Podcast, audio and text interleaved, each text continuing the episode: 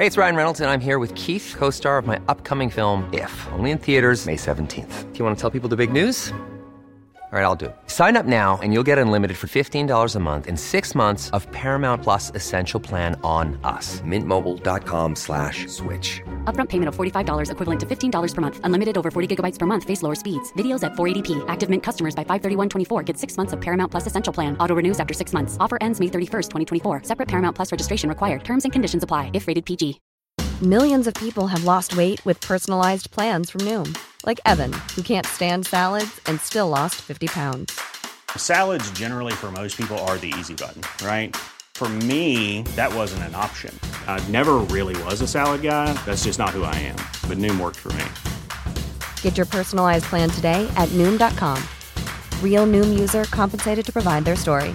In four weeks, the typical Noom user can expect to lose one to two pounds per week. Individual results may vary.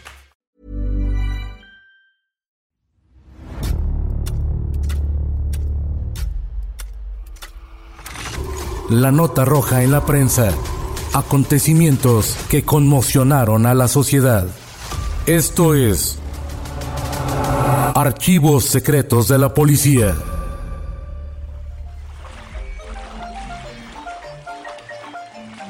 En los primeros días de octubre de 1951 fueron encontrados los cadáveres de dos jovencitas en el canal de Apatlaco. Sus decesos convulsionaron a la sociedad de aquel entonces y se llevó a cabo una cacería para encontrar a los responsables.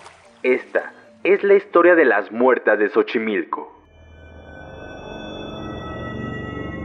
Agustín Vázquez deseó haber pasado un rato agradable como todos los domingos festivos en los canales de su comunidad, pero lo único que terminó presenciando fue el cadáver de una joven de aproximadamente 20 años, a quien no pudieron identificar.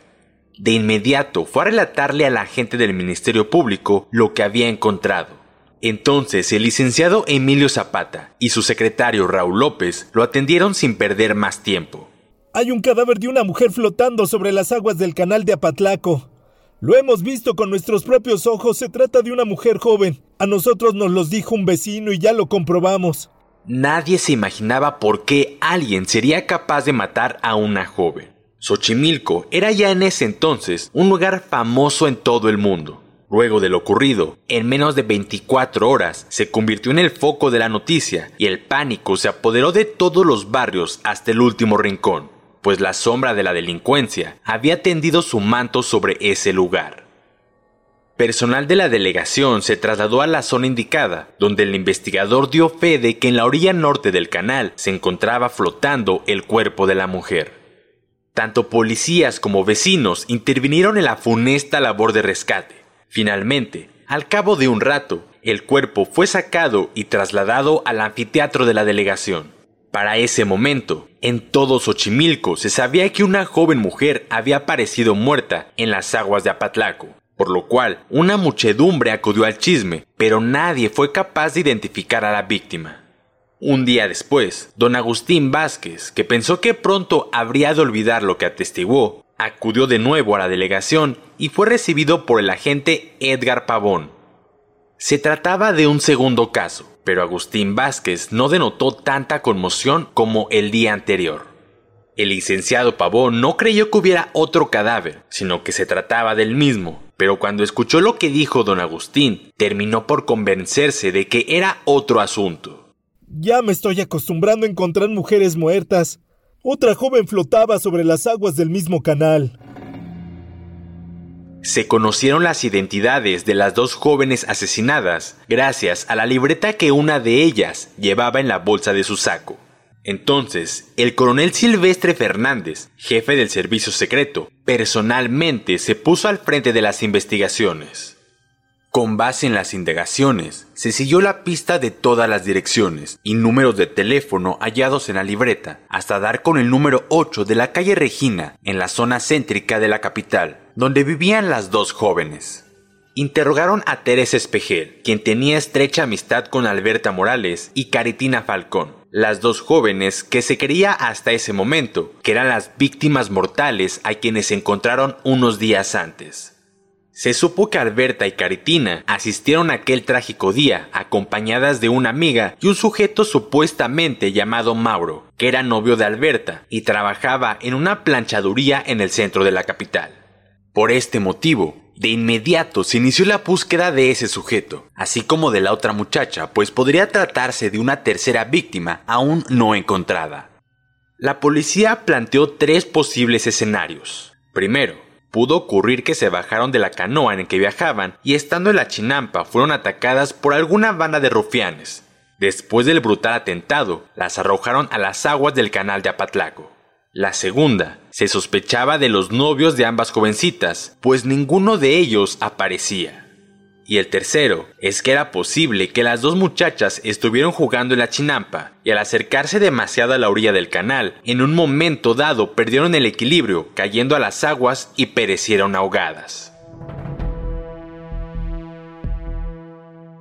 Finalmente, para el martes 3 de octubre de 1951, la policía logró detener a 10 personas relacionadas con el fallecimiento de las dos jóvenes.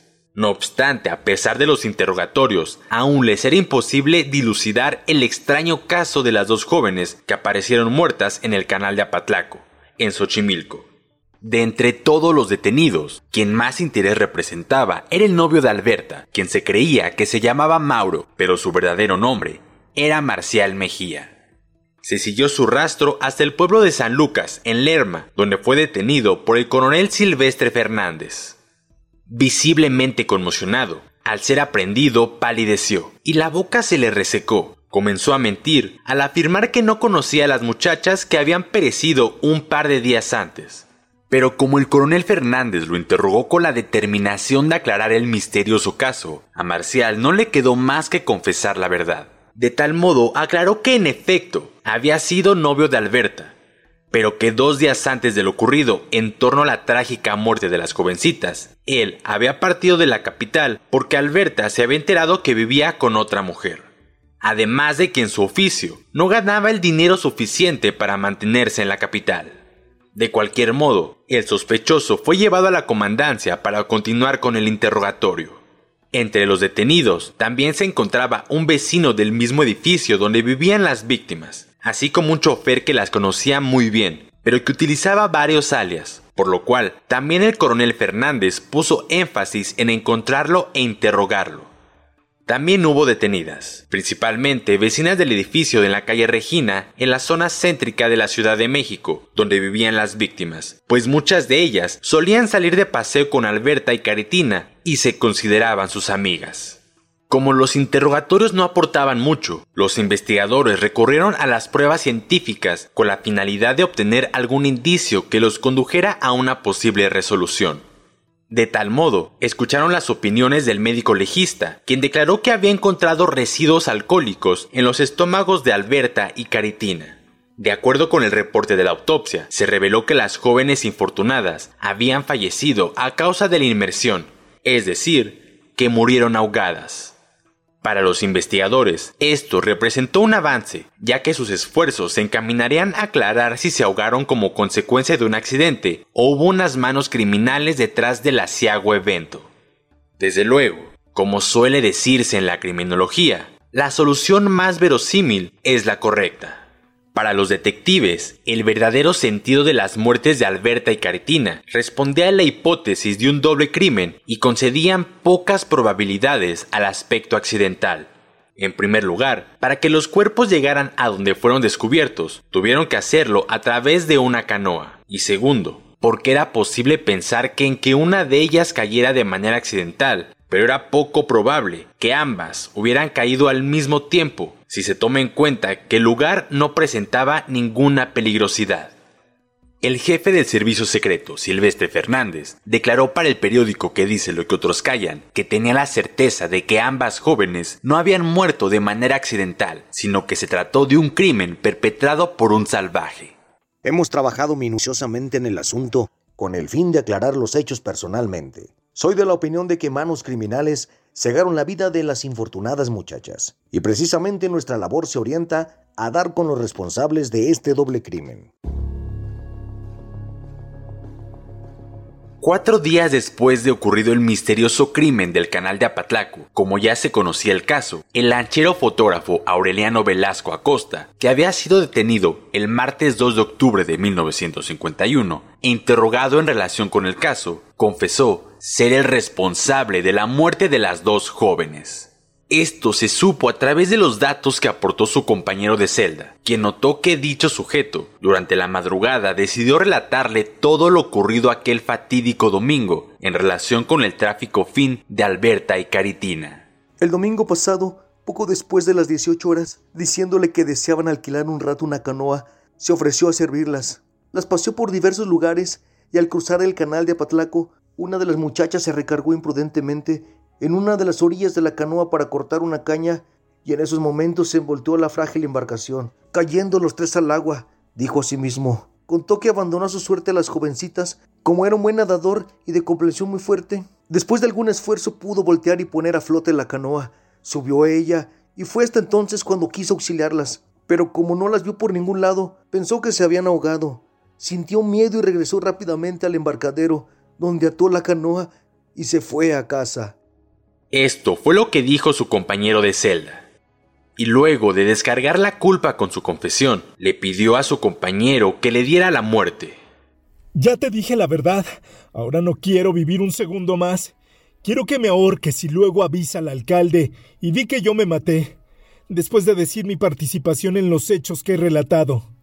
El preso lo escuchó y trató de serenarlo. Más tarde le refirió todo al primer comandante, Federico Ramírez, quien después escuchó por boca del propio lanchero fotógrafo lo relacionado con el triste deceso de las jóvenes. Finalmente, todo esto se le informó a la del Ministerio Público. En el momento que tuvo que ratificar su confesión, decidió negar todo para no meterse en problemas. No obstante, lo dicho quedó plasmado en un acta firmada por Aureliano y el agente del Ministerio Público. Con esto, el feminicida quedó preso y las autoridades lograron cerrar el caso. Sin embargo, el luto y el dolor no terminó para las familias de las víctimas. Puedes escuchar este y otros podcasts OM en Apple Podcast, Spotify, Google Podcast, Acast, Deezer, Amazon Music y seguir la conversación en la cuenta de Twitter arroba podcastom o al correo podcast arroba om.com.mx. Esta es una producción de la prensa y el Sol de San Luis para Organización Editorial Mexicana.